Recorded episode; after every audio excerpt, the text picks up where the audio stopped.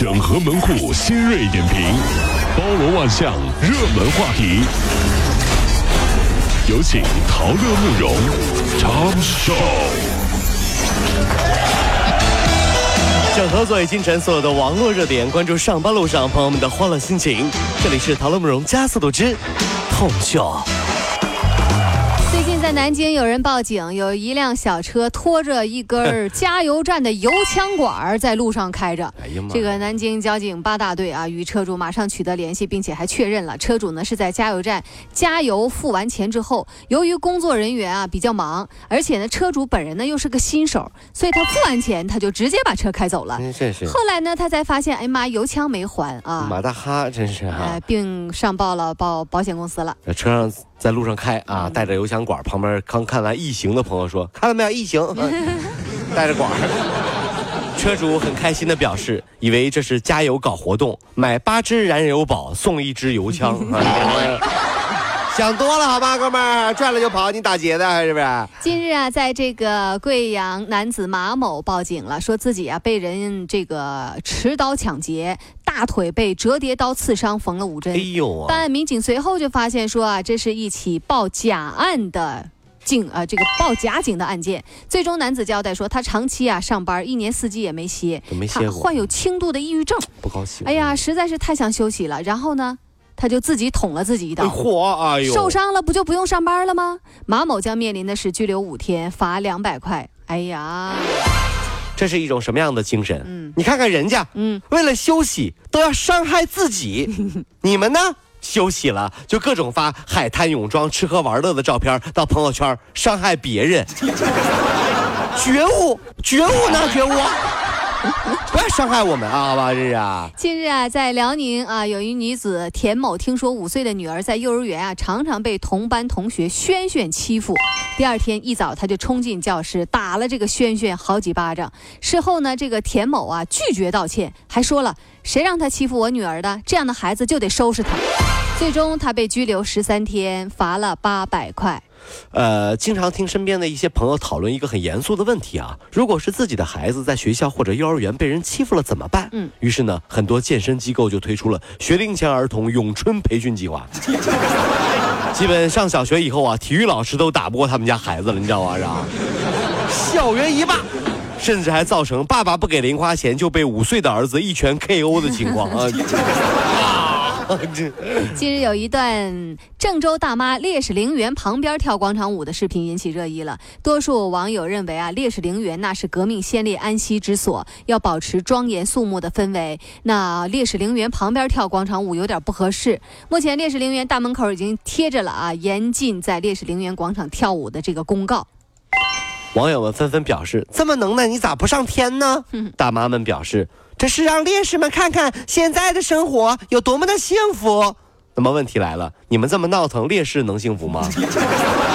你不信半半夜找你们，我告诉你啊，干什么呀这是？打着打小就休息，真是。成都的杨先生和朋友啊，在饭店吃饭，结账的时候却被老板娘告知说朋友已经抢先买单了。他觉得啊面子受损，他就与这个老板娘何某和老板朱某打起来了哎。呦啊哎！呀，像什么鼻子呀、眼眶都打伤了，鉴定为二级轻伤。近日啊，成都的这个法院判老板朱某啊，判了六个月，缓刑一年。吃饭的时候谁买单？很简单，这个问题呢让服务员来决定，哦对不对？吃饭之前就说好，服务员过来结账的时候啊，谁和他眼神啊第一个交流，谁买单。哦，然后整桌只有没有戴墨镜的小李默默的买了单。你们吃饭咋都戴墨镜呢？干什么玩意儿啊？事先说好这个就戴墨镜就进来吃饭了，这是。为了买苹果手机，十九岁的女孩小敏从校园贷借了一万两千五百块钱，到手呢是八千块。哎呦，为了还钱啊，她不得不从其他的校园贷去借款。拆东墙补西墙对，啊！八个月之后啊，这呀这钱啊就滚成了二十三万了。这有一万两千五滚成二十三万，小敏的父亲啊是个农民，全年一年的收入也就两万块。小敏说啊，我把学费都拿去还钱了，现在都不敢上学了。她知道自己犯大错了啊！借钱的人整天给她打电话逼债，甚至还有人将她 PS 之后的那个裸照给她发给她和同学以及亲友，并且扬言说我要告诉你老师。这下他可感到害怕了。小敏说啊，他听说人死债消，还有呢以此来躲过还债的想法。真的要把人逼死了。哎呀，突然这怎么回事？孩子，这这这像旧社会啊，这是啊，嗯是不是旧社会？喜儿对吧？杨白劳对不对？现在变了，喜儿去读大学，欠了一屁股债，然后然后后来债主看上了杨白劳。哎呀，你这个爸爸还是不错的，不如，哎，他他爸爸到家也没什么用啊，这是。其实啊，嗯现在孩子的这个价值观呀，真的是需要全社会的努力。对这玩意儿卖肾的，这什么校园贷的，不干正事儿换一手机，哎呀，这这这您说啊，这个其实还真不赖这个这个校园贷的人，校园贷啊你，知道吗？那咋还滚了滚滚到八他们是？坏蛋，你本来就知道，你知道他们是坏蛋，你不知道吗？知道，为什么还要贷款呢？喜欢。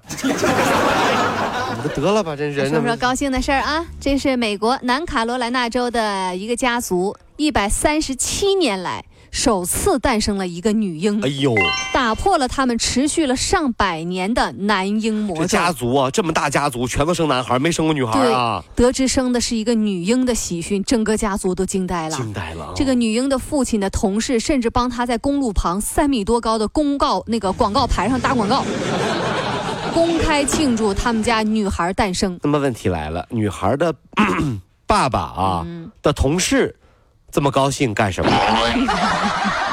要你管，你和妈妈是什么关系？我现在就开始怀疑这女孩的问题了，你知道吗？把同事高兴成这样了，忽然为这个女孩啊未来找男朋友开始担心。毕竟有经验的朋友都知道，找女朋友的时候有个要事情的哥哥是一种什么样的体验。来来来，各位数学题敲敲小黑板，算算看他有多少哥哥。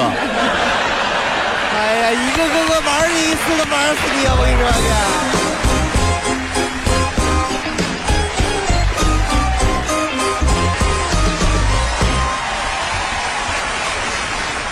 各位上班脱口秀的兄弟姐妹们，我是陶乐，在这儿小弟有事儿相求，您呢加一下我们的微信公众号，微信公众号您搜索“电锯侠”，电呢是电影的电，剧呢是电视剧的剧，侠呢就是侠客的侠，电锯侠。三分钟神剧推荐给你好看，更多精彩，记得关注我们的“电锯侠”微信公众号。看完我们的精彩呈现，您呢以后看什么片子都不用纠结了。也麻烦各位帮我们多做宣传，在这儿谢谢您了。